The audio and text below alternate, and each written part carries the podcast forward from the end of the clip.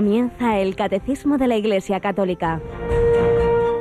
Un programa dirigido por el Padre Luis Fernando de Prada.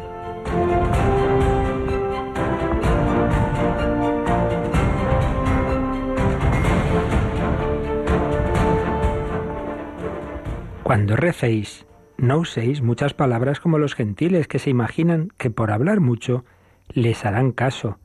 No seáis como ellos, pues vuestro Padre sabe lo que os hace falta antes de que lo pidáis.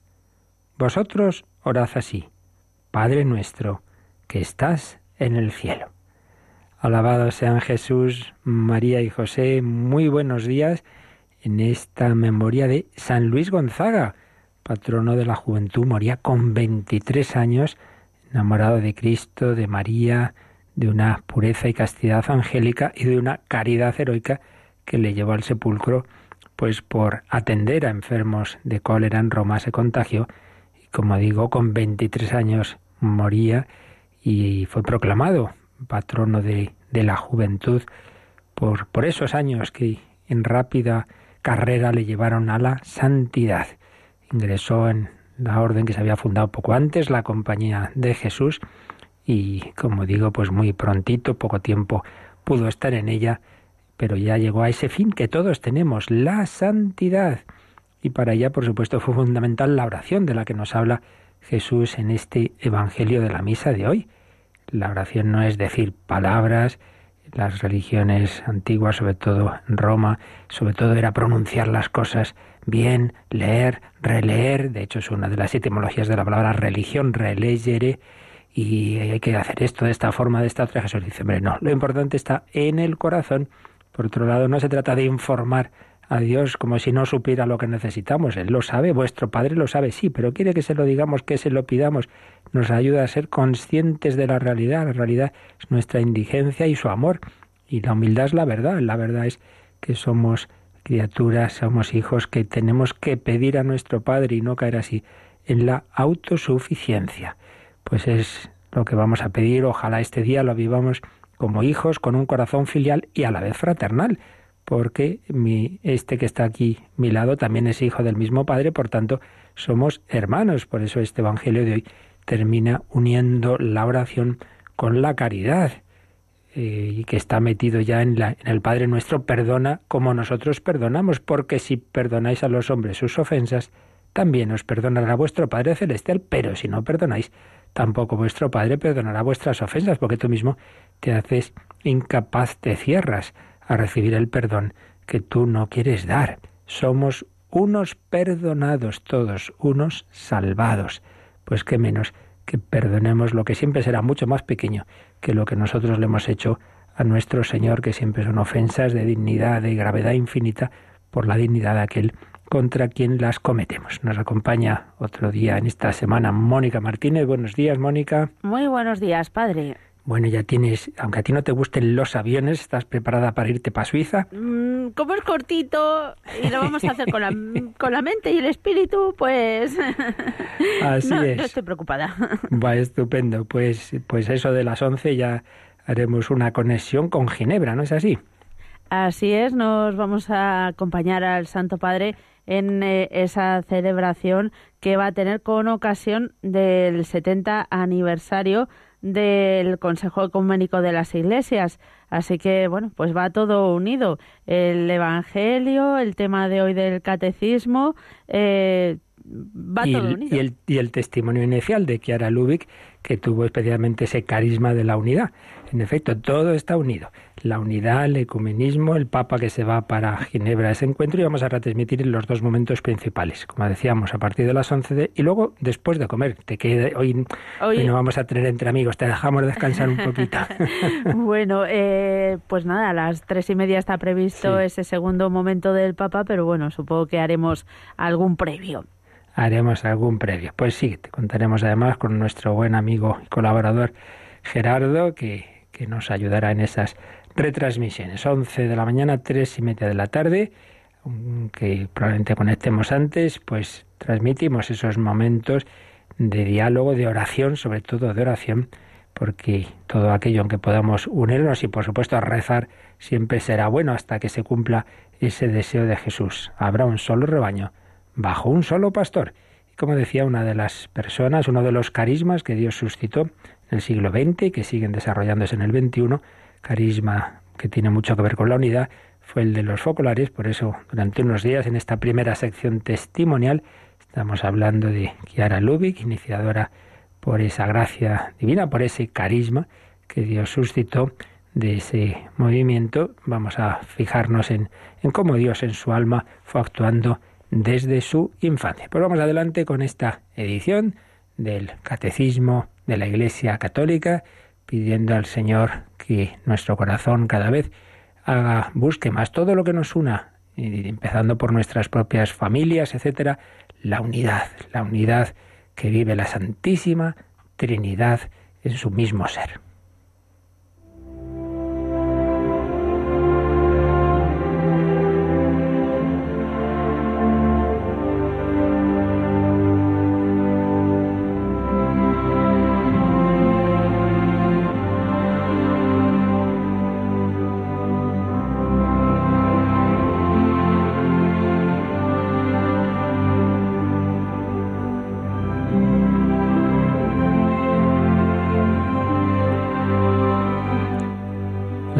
Es una unidad, que todos sean uno, pidió Jesús. Pues fue una palabra que especialmente resonó en el corazón de Kiara Luik. Hemos visto los días anteriores, así muy brevemente, los rasgos biográficos clave de esta persona, de esta gran personalidad de la Iglesia del siglo XX y XXI.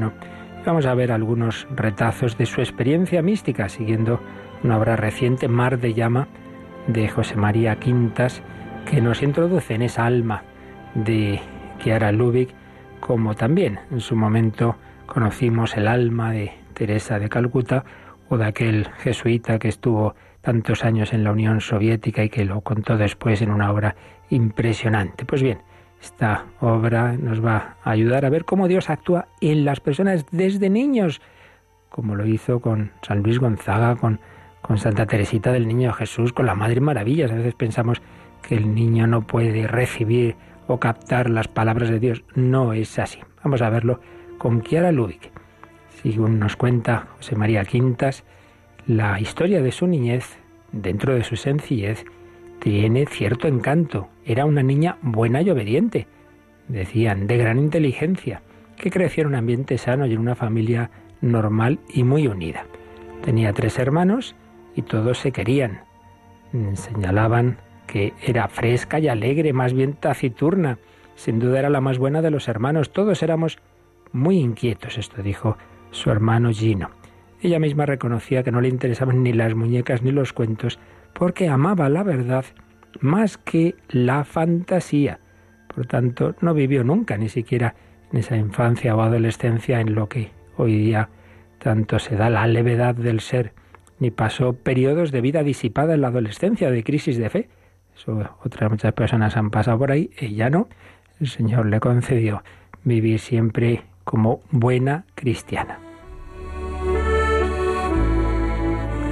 Su familia vivió tiempos de relativo bienestar y otros de mucha pobreza, especialmente cuando su padre se arruinó en aquel tristemente célebre crack de 1929. Esa situación hizo que Kiara madurara rápidamente. Fijaos, los, los estropicios de la vida, las crisis, las ruinas, pues el Señor las aprovecha también, las permite para nuestro bien espiritual. A los 13 años, para sostener a su familia, ya daba clases particulares y sentía una sensibilidad especial por las cosas de Dios. Le gustaba estar en oración ante el Santísimo y fue esta fe la que fue marcando el paso de su crecimiento humano y espiritual. Y a temprana edad ya tuvo breves locuciones. Santa Teresa lo llama hablas místicas en el libro de su vida. El Señor puede decir palabras, ¿por qué no? Breves locuciones que la llevaron a tomar firmes decisiones para su vida. Pero siempre tenía un profundo deseo insatisfecho de Dios, de luz y de verdad pues como San Agustín, nuestro corazón está inquieto hasta que descanse en ti. Y entonces esperaba encontrar respuesta a ese deseo en el estudio, particularmente de la filosofía. Para ella la vida era una continua búsqueda de deseos amorosos que nacen en el fondo del corazón.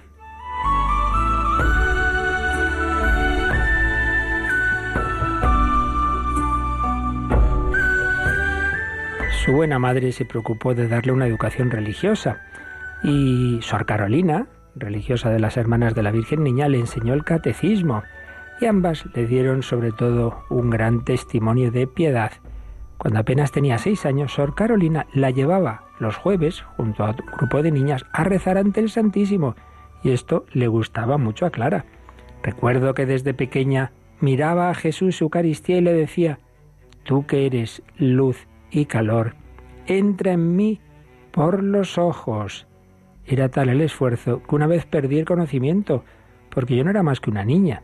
Algunas veces miraba con tanta intensidad la sagrada hostia que parecía que se volvía oscura y todo lo que la rodeaba se iluminaba en vez de ocurrir lo contrario, pero si era tan solo una criatura.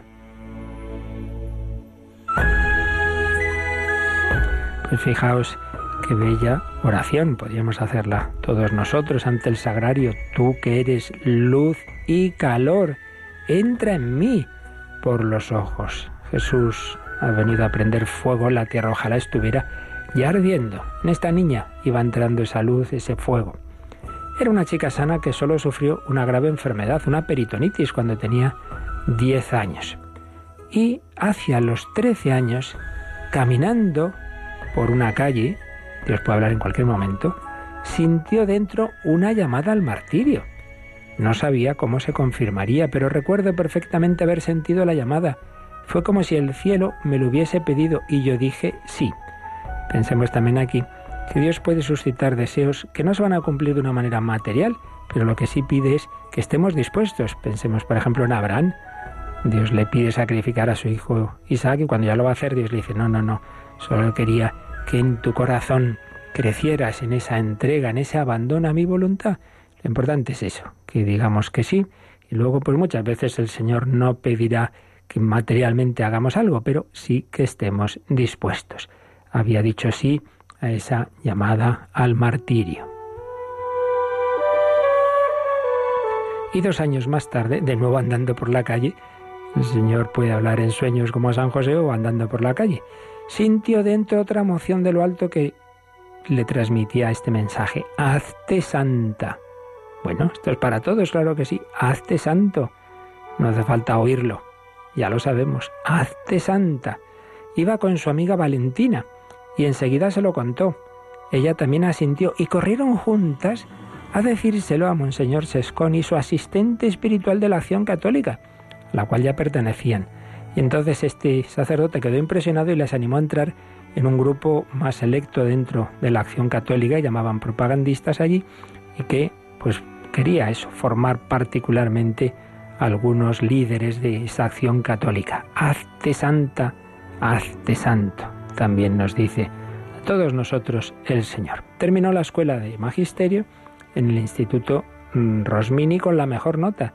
Tenía 18 años y como la filosofía era su materia preferida, estaba con la ilusión de poder matricularse en filosofía en la Universidad Católica de Milán, esperando allí a pagar su sed de verdad, su sed de Dios. Sus padres no podían pagarle los estudios, necesitaba una beca y no la obtuvo por un solo punto. Y esto fue duro para ella. Estaba sentada en el sofá con su madre y lloraba. Mientras mi madre trataba de consolarme, sucedió un hecho insólito me pareció advertir en el fondo de mi alma como una voz sutil que me decía, yo seré tu maestro. Y enseguida recobré la serenidad. Yo seré tu maestro. No podría hacer esa carrera donde ella hubiera querido, pero Jesús le dice, no te preocupes, yo seré tu mejor maestro de filosofía. Filosofía es amor a la sabiduría, la sabiduría es Cristo.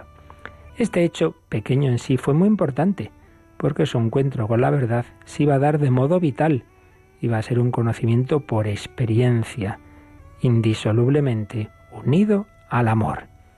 Decía Kiara, en nuestro corazón hay una delicada nostalgia del infinito, de un ideal del que el corazón pueda decir, estoy lleno.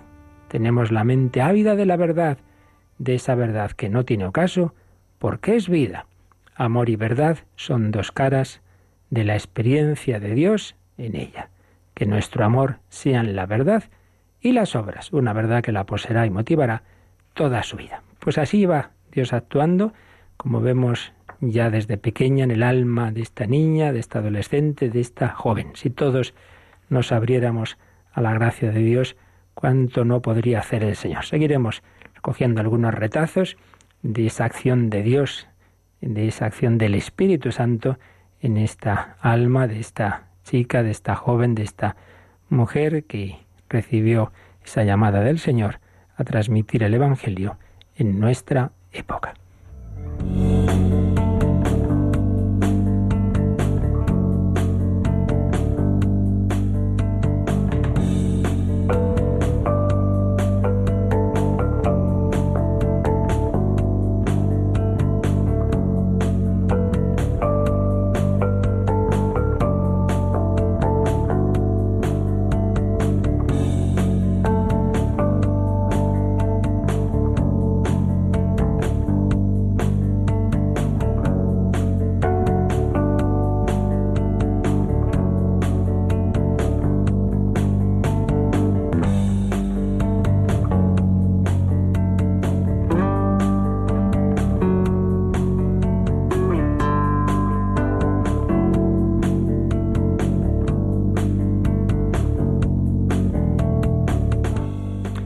Vamos adelante con nuestro estudio del catecismo, nuestro maestro exterior. El maestro interior está en el alma, es Jesús, es el Espíritu Santo, es el Padre Celestial. Siempre debemos pedir su luz, su gracia, su amor.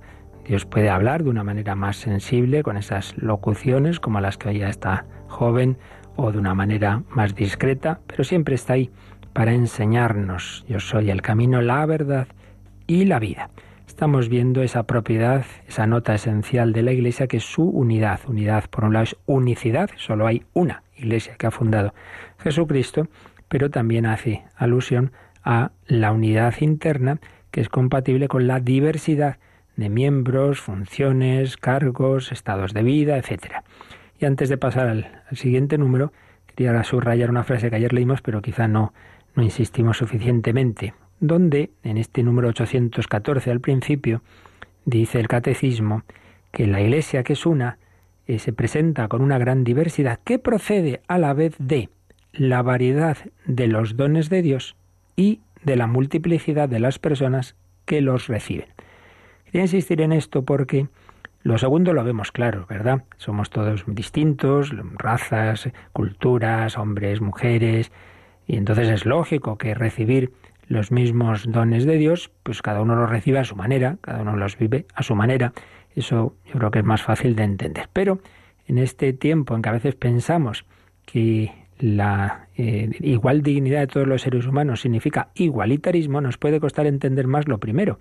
Y es que también hay diferencia por los dones que Dios da. Dios no da a todos lo mismo, ni mucho menos a cada uno le da lo que le parece que le tiene que dar pero no hay dos relaciones con Dios iguales. El pelagianismo antiguo de Pelagio y el neopelagianismo, del que nos ha hablado eh, el Papa Francisco en, la exhortación Gaudete et Exultate, uno de los principios que tenía ese pelagianismo era precisamente este, que Dios da a todos la misma gracia. Entonces es únicamente por la desigual respuesta del hombre que unos pueden salvarse, ser santos, y otros quedarse a medias o, condenarse, solo por la respuesta del hombre. Pero realmente Dios hubiera dado a todos lo mismo. Dios da a todos cien. Luego, con los cien talentos, unos sacan mil y otros se arruinan. Pero a todos ha dado cien talentos. Pues no es verdad. Dios no da a todos cien talentos. Dice las parábolas, uno diez, otros cinco, otro uno. Es decir, Dios reparte sus dones de distinta forma. Eso no es injusticia. Eso es que el Señor pues tiene mucha más creatividad que nosotros, que nos parece que todo tiene que ser igual. No, no. Dios no hace, no tiene dos relaciones iguales. ¿A todos nos ama infinitamente? Sí, eso sí, por supuesto. Pero obviamente no le ha dado lo mismo a la Virgen María que a mí. Pues no, pues no, claro, yo no estoy llamado a tener la misión de la Virgen María de ser madre de Dios. Y así pues podríamos ir viendo con, con todos los santos. Hay diversidad de dones, ya en el origen, en Dios. Y, y, luego ya diversidad en la manera de recibirlos, de vivirlos, de fructificar con ellos o no, pero ya en su origen. Diversidad de dones. Por ejemplo, la principal fuente de diversidad de dones es que Dios llama a unos al estado de vida consagrada, celibato, virginidad, nos llama a algunos al, al ministerio sacerdotal, a otros llaman a la vida seglar en el matrimonio, vida seglar no en el matrimonio, en soltería, en distintas formas. Eh, bueno, pues distintos, distintos estados de vida. Eso no depende de lo que hace uno. La vocación no es, bueno, pues yo he pensado, me opto por tal, yo, sí, yo me voy a meter en tal congregación. Hombre, no, tú eso no puedes decir porque a ti te dé la gana. Hay que ver si es Dios que te llama. Si no te estás metiendo donde no te llaman, pues la cosa puede acabar muy mal. Y lo mismo en el matrimonio, ¿no? Pues me caso con el que me cae más, más guapo, hombre, pues habrá que ver si esto lo quiere Dios o no, ¿no? Y así, si no, así pasa lo que pasa. Por tanto, mm, tenemos que acudir a esa fuente de, de la gracia y preguntarle, Señor, ¿tú qué quieres de mí? Y, y, discernir y ver qué don da Dios a cada uno. Luego ya vendrá la segunda parte, que es cómo responder a eso. Pero, en primer lugar, tenemos que mirar al dador de todo don, que nos da a todos infinidad de dones, gracias, porque a todos nos quiere hacer santos, pero a cada uno por un camino. Bueno, pues recordado esto, vamos ya a profundizar en cuáles son los vínculos de la unidad dentro de la Iglesia que hacen que a pesar de la gran diversidad de dones, de estados de vida, de estilos, etcétera, a pesar de todo, somos una sola Iglesia, somos uno. ¿Qué es, qué es lo que nos une dentro de ser diversos? Pues es lo que nos explica, aunque ya hemos dicho antes algunas cosas, el número 815. Mónica, vamos con este, 815. ¿Cuáles son estos vínculos de la unidad? Por encima de todo esto, revestíos del amor, que es el vínculo de la perfección. Pero la unidad de la Iglesia peregrina está asegurada por vínculos visibles de comunión. La profesión de una misma fe recibida de los apóstoles, la celebración común del culto divino, sobre todo de los sacramentos, la sucesión apostólica por el sacramento del orden, que conserva la concordia fraterna de la familia de Dios. Así pues, en este número podemos distinguir dos tipos de vínculos de unidad. Uno, más interior, pero muy importante, que es el amor. Ante todo, el amor, claro. Lo que nos une a las personas, a pesar de toda nuestra diversidad, eh, pues este, este y esta son muy distintos, pero cómo se quieren, ese matrimonio, esos padres, esos hijos, etcétera, el amor. Y por eso nos ha empezado el número 815 citando a San Pablo en Colosenses 3:14. Por encima de todo esto, revestíos del amor, que es el vínculo de la perfección. Esto siempre es lo primero. Esta familia está muy unida. ¿Por qué? Porque se quieren. Esta comunidad religiosa, ¿cómo se quieren? ¿Cómo se nota que hay un vínculo interior? Sobre eso el catecismo nos pone al lado un número de muy el final del propio catecismo, el 1800 27, pero vamos a echarle un ojito para profundizar en esta, en esta primera respuesta que nos da sobre la unidad que genera el amor. 1827, que es de la tercera parte, la parte de la moral, concretamente de la virtud de la caridad. El ejercicio de todas las virtudes está animado e inspirado por la caridad. Esta es el vínculo de la perfección, es la forma de las virtudes las articula y las ordena entre sí. Es fuente y término de su práctica cristiana. La caridad asegura y purifica nuestra facultad humana de amar. La eleva a la perfección sobrenatural del amor divino. Bueno, pues es un punto muy importante que se explicará pues en esa parte moral, pero que aquí también nos da mucha luz, porque uno puede tener virtudes, en principio, pues es que uno puede ser muy austero, muy penitente, pero si todo eso no está movido por el amor, puede ser hasta contraproducente. Este, este es un seco más, más borde que decimos, como decía uno, ¿no? Este, este no sé si, si, si será mártir, pero luego nos hace mártires a los demás, porque vamos, convivir con él es complicadillo. No, la verdadera virtud cristiana siempre tiene que estar animada por la caridad, forma de las virtudes. La caridad asegura y purifica nuestra facultad humana de amar y la eleva a la perfección sobrenatural del amor divino. Y si en el orden humano pues se, se ve eso, como el amor une a las personas, pues no digamos el amor divino, no digamos esa caridad. Por tanto, en primer lugar, el primer vínculo de unidad en la Iglesia es el amor. ¿Ves esta comunidad? Pues cómo se quieren, sí, pero esa comunidad también tiene otros vínculos externos. En esta familia se come unidos por lo menos los domingos y también vamos a ir a misa juntos y luego, hombre, hay unas normas y hay unos horarios, no puede llegar niño aquí a las 3 de la mañana, también hay algo externo, también hay elementos externos de unidad. Por eso, también el catecismo, después de decirnos que el principal vínculo de unidad es la caridad, nos habla de otros vínculos visibles la caridad es invisible, es algo que se puede palpar, pero que está en el corazón. Pero también hay vínculos visibles. ¿Cuáles son esos vínculos? ¿Qué es lo que nos une a todos los católicos de África, de América, de Europa, de, cualquier parte, ricos, pobres, hombres, mujeres, eh, sacerdotes, casados? O, ¿Cuáles son esos vínculos? Vamos a ver. Tres nos ha dicho el catecismo. En primer lugar, y el más importante, la profesión de una misma fe, esa fe que hemos recibido de los apóstoles. Claro, eso es lo primero principal. ¿Por qué somos católicos? Ya, porque crean Dios Padre Todopoderoso, en Jesucristo, Hijo de Dios, en el Espíritu Santo y en la Santa Iglesia Católica fundada por nuestro Señor y todo lo que nos enseña. Claro, eso es lo principal. Entonces, si eso no es así, pues bueno, entonces seremos muy buenos amigos y muy buenas personas y lo que usted quiera. Pero lo principal es, para definirnos como católicos, la misma fe.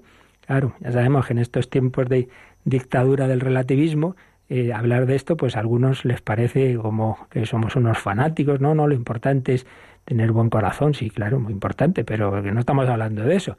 Estamos hablando de quién es un católico, pues el que cree lo que ha recibido de la revelación de Dios a través de Cristo y el Espíritu Santo y que nos transmite la Iglesia eh, en sucesión de los apóstoles. Es por tanto la profesión de una misma fe recibida de los apóstoles. Ayer ya citábamos, mirando un número anterior, el 172 y 173, cómo San Ireneo, de los primerísimos tiempos, muere al principio del siglo II, pues ya tuvo que enfrentarse pues con aquellas herejías gnósticas que hacían ahí un totum revolutum, como hoy día pasa en estas personas que, que con poca formación mezclan todo, ¿no? Lo oriental, la nueva era, la filosofía, hacen ahí un totum revolutum, dentro ahí metían determinados elementos de la Biblia, de la fe cristiana, sí, sí, pero al final no, no, no era la fe apostólica. Entonces decía, hombre, esto no, esto no es.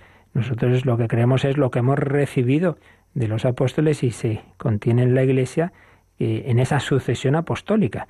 Vamos a leer, no parece que quizá lo leímos ayer ya, pero vamos a volver a leer un texto de San Ireneo en una famosa obra suya, Versus Hereses, y que el catecismo recoge en el número 173, que aquí nos pone al margen también el catecismo para eh, explicarnos un poquito eso de que nos une la profesión de una misma fe recibida de los apóstoles. Leemos el texto de San Ireneo en el 173.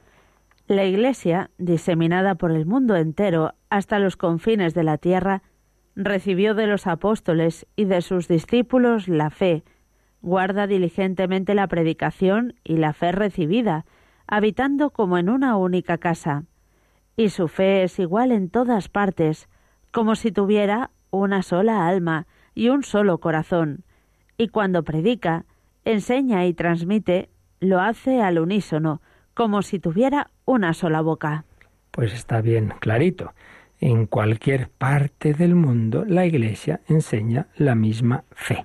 Es lo que decía San Ireneo allá por el siglo II vínculo de unidad.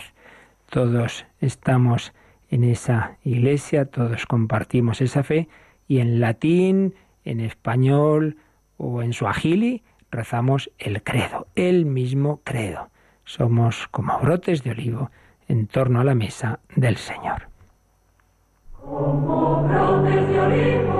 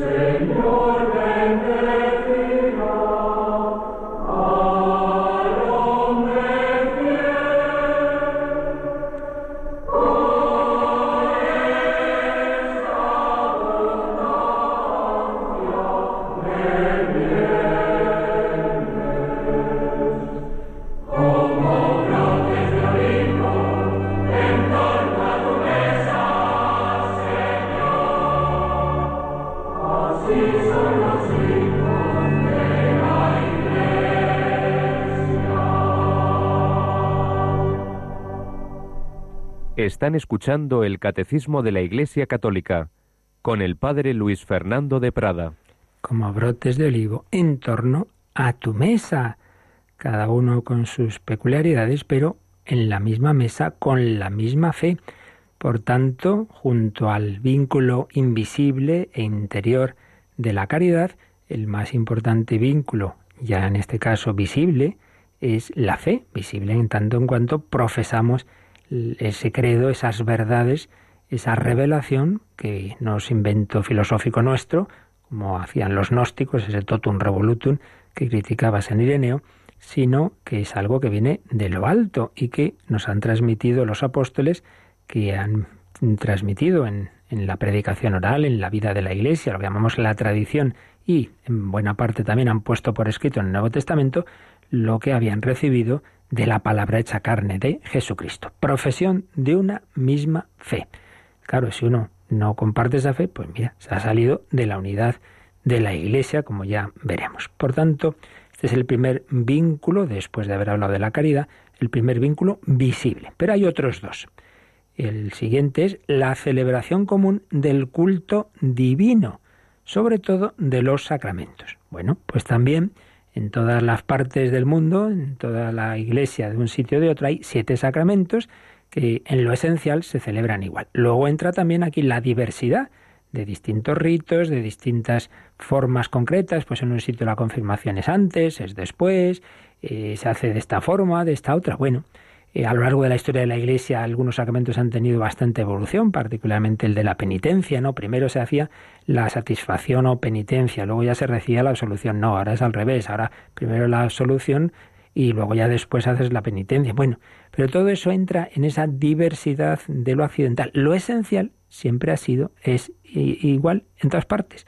que entramos en la vida divina, la recibimos por el bautismo, que el bautismo mm, prolonga sus efectos y, y se consuma, por así decir, en la confirmación, que todo ello pues nos va preparando al gran sacramento de recibir a Jesús en la Eucaristía, que el cual se ofrece su sacrificio en la Santa Misa y se queda presente en el sagrario. Tres sacramentos de iniciación, que para las heridas de alma y cuerpo tenemos la penitencia o reconciliación y la unción de enfermos y que luego para dos estados de vida muy especiales como son el matrimonio y el, y el sacerdocio, pues existen también dos sacramentos al servicio de la comunidad. Bueno, pues eso es igual en todas partes, con luego los, las diferencias de matices, de estilo, de, de manera de hacer las cosas, de ritos también, que si el rito ambrosiano, que es el rito hispano-mozárabe, que si el rito romano, que es el que evidentemente está más extendido, pero lo esencial, uno lee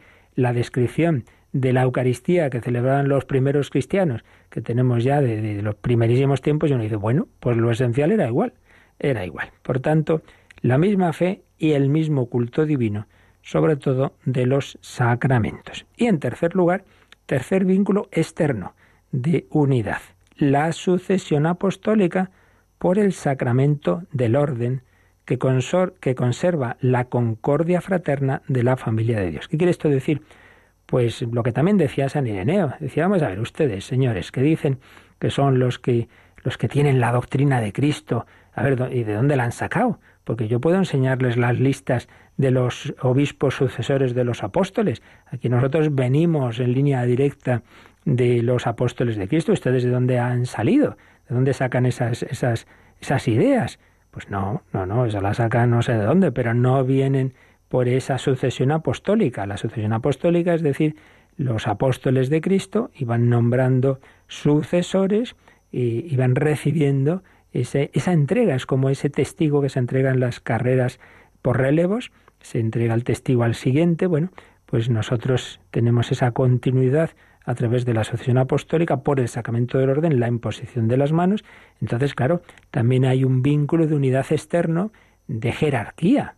No es aquí cada uno lo que le da la gana en plan anárquico espiritual, ¿verdad? Que, esto le gusta mucho a algunos. Sí, sí, no, sí, yo soy muy espiritual, muy espiritual y me encanta el Evangelio. Esta página sí, esta no, esta la interpreto de esta manera, esta la otra, porque el Espíritu Santo habla a todos por igual. Sí, sí, puede hablar a todos. Ya lo oíamos en la niña Kiara ver, sí, sí, pero Kiara acudía al sacerdote y se fiaba de lo que le decía, porque el Señor que habla a todos, también ha instituido una iglesia con una jerarquía y con una disciplina.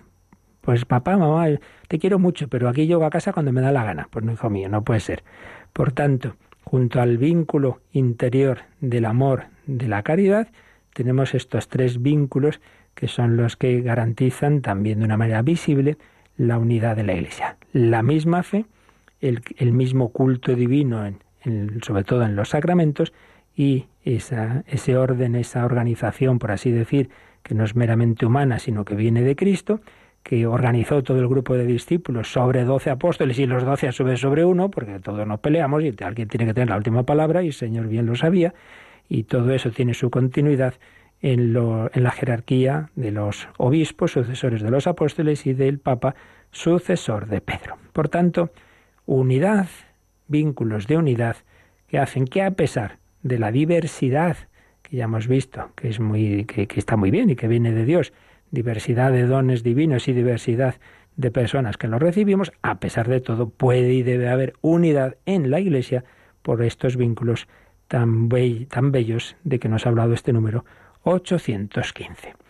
Y pasamos a un número que no nos va a dar tiempo a explicar, porque además es un tema un poquito complejo, pero por lo menos vamos a dejarlo leído y empezamos a comentarlo y ya seguiremos el próximo día. Si Jesucristo ha fundado una sola iglesia, decíamos que esa nota de la unidad tiene dos matices. Uno, el que acabamos de explicar, la unidad eh, dentro de la diversidad, pero otro primer sentido es que Cristo ha fundado no tres iglesias ni siete, sino una unicidad. Bueno, pues de esto nos va a hablar el número 816 y también en estos tiempos de relativismo también suena esto a nuestros oídos relativistas, puede sonar fundamentalista lo que vamos a oír ahora, que es una cita del Vaticano II. Leemos, Mónica, el 816. La única Iglesia de Cristo, nuestro Salvador, después de su resurrección, la entregó a Pedro para que la pastoreara. Le encargó a él y a los demás apóstoles que la extendieran y la gobernaran. Esta Iglesia, constituida y ordenada en este mundo como una sociedad, subsiste en la Iglesia católica, gobernada por el sucesor de Pedro y por los obispos en comunión con él.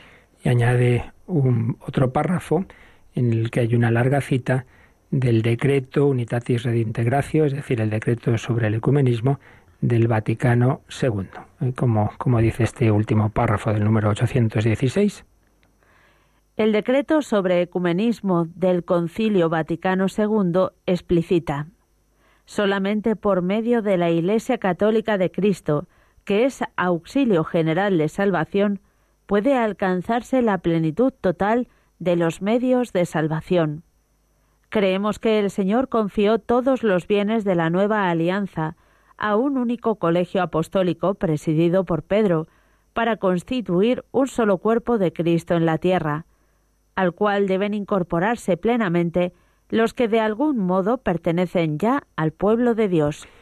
Bien, pues aquí, como en tantos temas, realmente hay de fondo como dos ideas que hay que saber eh, eh, mantener las dos con equilibrio. Y como siempre, pues podemos errar por un extremo o por otro. El error más habitual hoy día es el relativismo y decir que, hombre, eso de que Cristo ha fundado una sola iglesia y que esa sola iglesia es la católica, eso es, eso es fundamentalismo y tal y cual. Bueno, pues ¿qué vamos a hacer? Nuestro Señor no fundó 30 iglesias, fundó una. Por eso empieza este número diciendo la única iglesia de Cristo, la única que la ha fundado, Él la entregó a Pedro para que la pastoreara. Tú eres Pedro, sobre esta piedra edificaré mi iglesia, pastorea mis ovejas, le encargó a él y a los demás apóstoles que la extendieran y la gobernaran, y la gobernaran tú, confirma a tus hermanos. Y esta iglesia, constituida y ordenada en este mundo como una sociedad, no simplemente como un vínculo interior,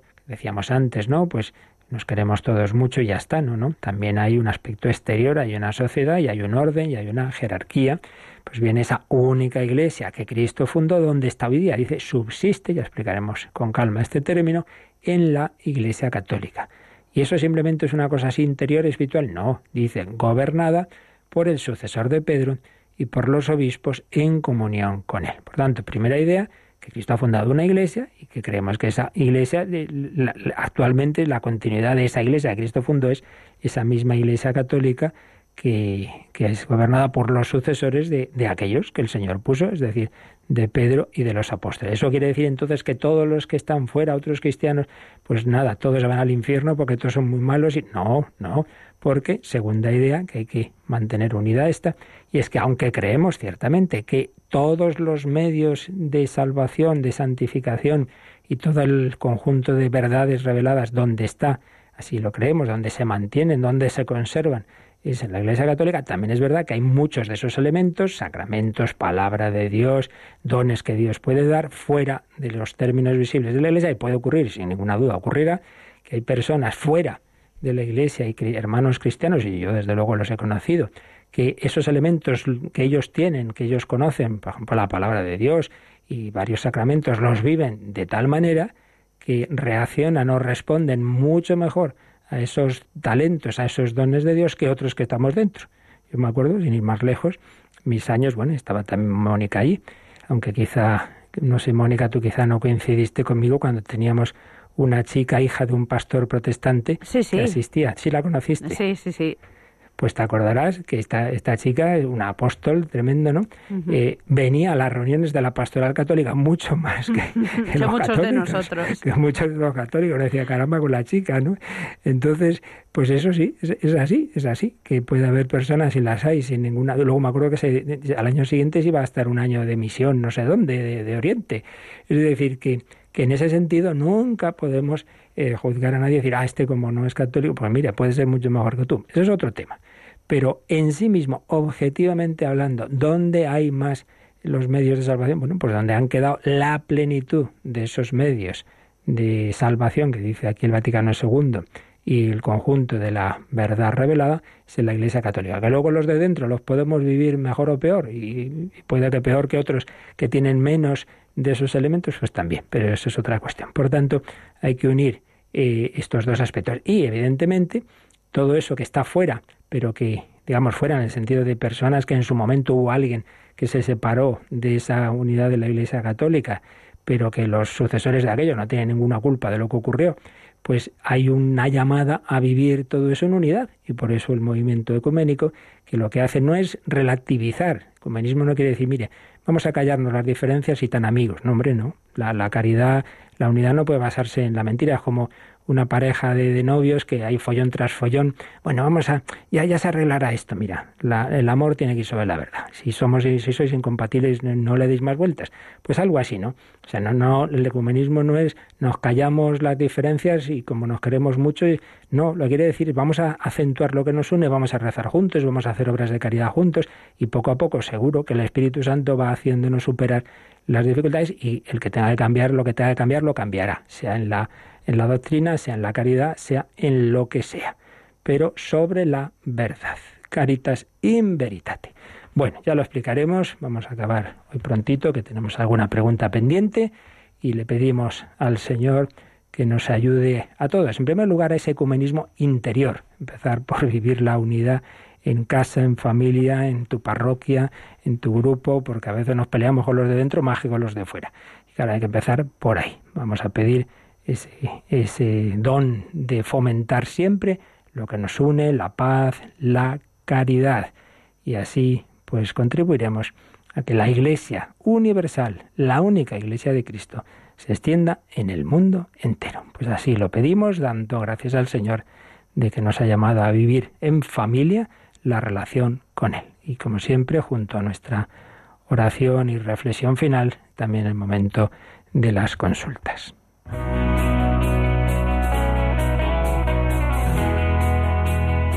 Participa en el programa con tus preguntas y dudas. Llama al 91005 9419. 91005 9419. También puedes escribir un mail a catecismo arroba radiomaria.es. Catecismo arroba radiomaria.es.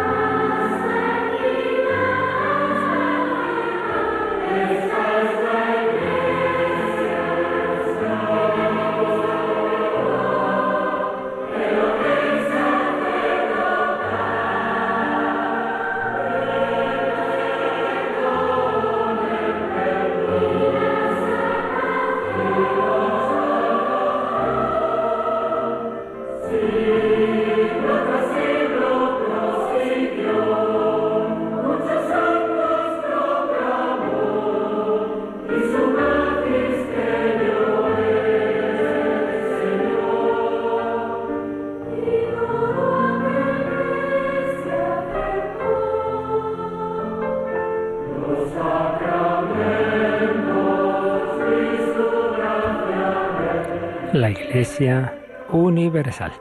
Teníamos un correo pendiente de Antonia eh, que nos preguntaba lo siguiente. Eh, bueno, sobre el Génesis, sobre la creación, sobre esos primeros pasajes de Adán y Eva. Dice, yo esta mujer es, es arqueóloga, especialista en prehistoria. Entonces dice, hace años pensaba que el Génesis es un mito que explicaba la creación y la evolución. Pensaba que el momento en que Adán y Eva desobedecen a Dios significa cuando pasamos de ser homínidos a humanos que piensan y son conscientes de sí mismos. Pero si el pecado original fue el que trajo el mal, la enfermedad y la muerte, ¿cómo es que, por ejemplo, aparecen restos de dinosaurios con cáncer? Porque parece que los animales en el Génesis tampoco padecían los efectos del mal. Bueno, poquito sobre todo este tema. De, ese libro, del Génesis, hablamos muy al principio de las catequesis del catecismo, cuando se hablaba, pues eso, de un poquito de las fuentes de la revelación, la Sagrada Escritura. Y luego el tema del mal lo hemos abordado muy a fondo, bastantes catequesis y en otros programas y, y, no solo un servidor, sino muchos, y por eso hicimos una recopilación de, de, catequesis, de, de, conferencias, de testimonios sobre el problema del sufrimiento que tenéis a vuestra disposición un DVD muy completo. Pero por ir a lo esencial de lo que nos pregunta Antonio. Por supuesto, no es fácil interpretar ese género literario de ese libro del Génesis, pero ¿qué es lo que en el fondo hace el Génesis? Pues es transmitir con un lenguaje simbólico verdades, es verdad que el lenguaje simbólico nunca se puede tomar al pie de la letra, pero tampoco quiere decir eso que son mitos así como si fueran historietas que no tienen ningún fundamento. No, no, en absoluto. ¿Cuáles son las verdades que se transmiten? Primero, Dios ha creado el mundo, un mundo ordenado, por eso dice que si puso el sol, las estrellas, es una manera de decir que Dios ha creado un mundo con un orden y que esto funciona. Por las mañanas, pues, pues esto no se ha hundido, ¿verdad? Y aquí sigue el sol, sale por hablar a nuestra manera y todo eso. Bien, un mundo ordenado. Pero ordenado y bueno no quiere decir infinito ni perfecto. Solo Dios es perfecto. Por tanto, todo lo creado es limitado y en lo material, en lo corporal, siempre en, en está, digamos, esa limitación implica, implica de alguna manera el dolor, implica incluso la muerte. Ah, pero no decimos que Dios ha creado. Bueno, vamos por partes. Siguiente paso.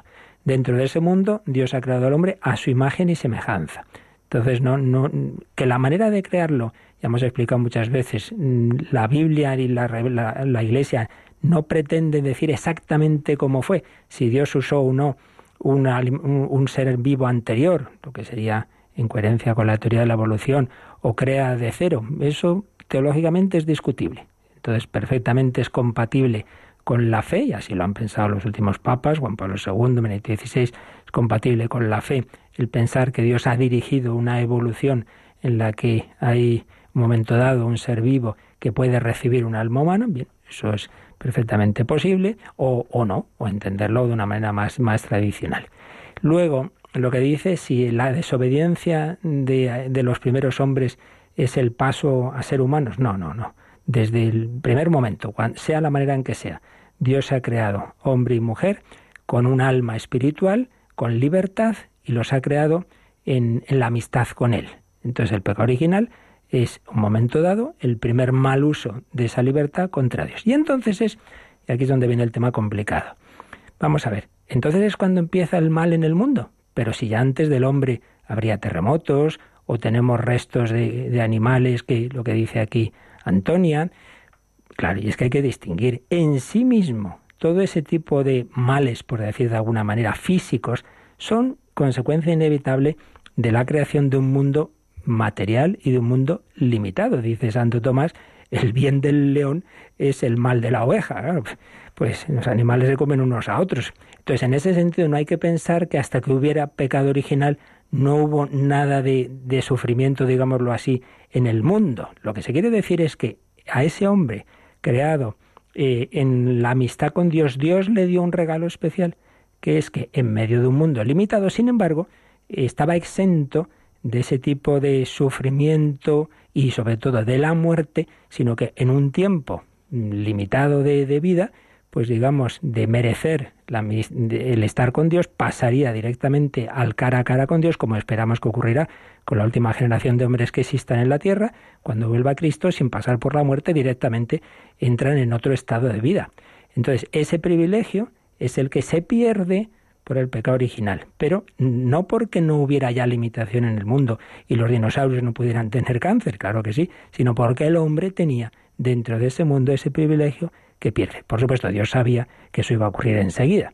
Por lo tanto, por ahí va la cosa. En fin, no es fácil un tema tan complejo resumirlo en, en tres minutos, pero por ahí va. Son verdades, verdades expresadas con un lenguaje simbólico y sencillo, y que luego, pues, nunca son contrarias a la, a la ciencia, pero que tenemos que, que entenderlas siempre desde estas claves que nos da la fe. ¿Teníamos también alguna llamada, Mónica?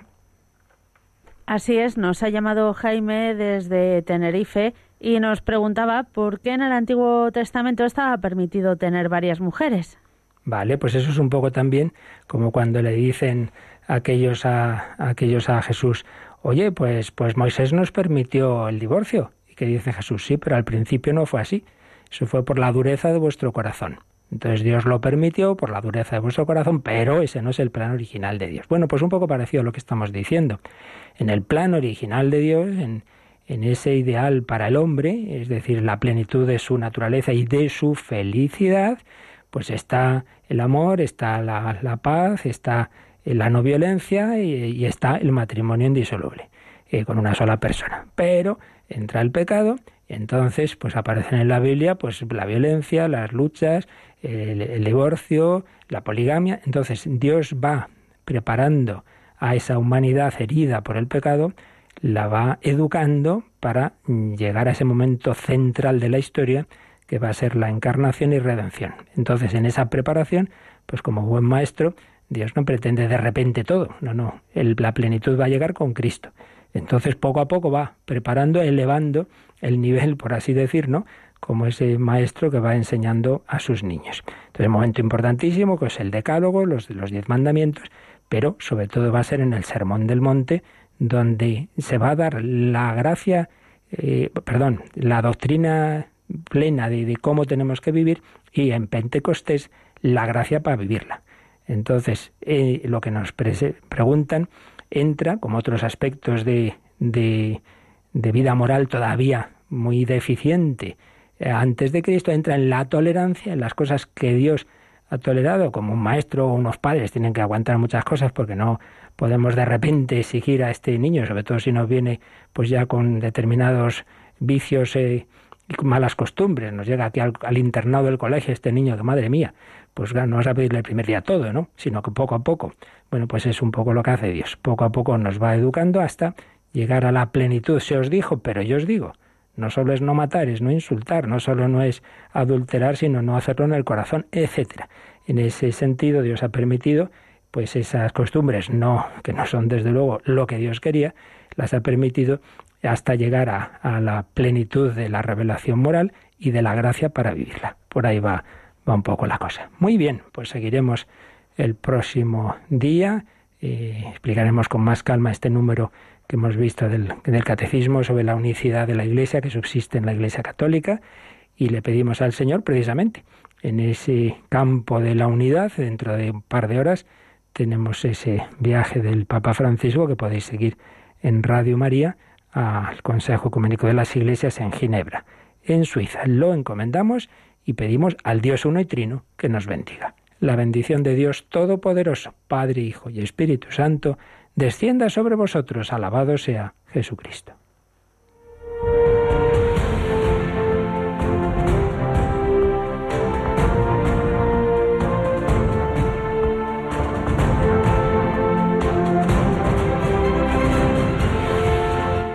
Han escuchado en Radio María el Catecismo de la Iglesia Católica un programa dirigido por el Padre Luis Fernando de Prada.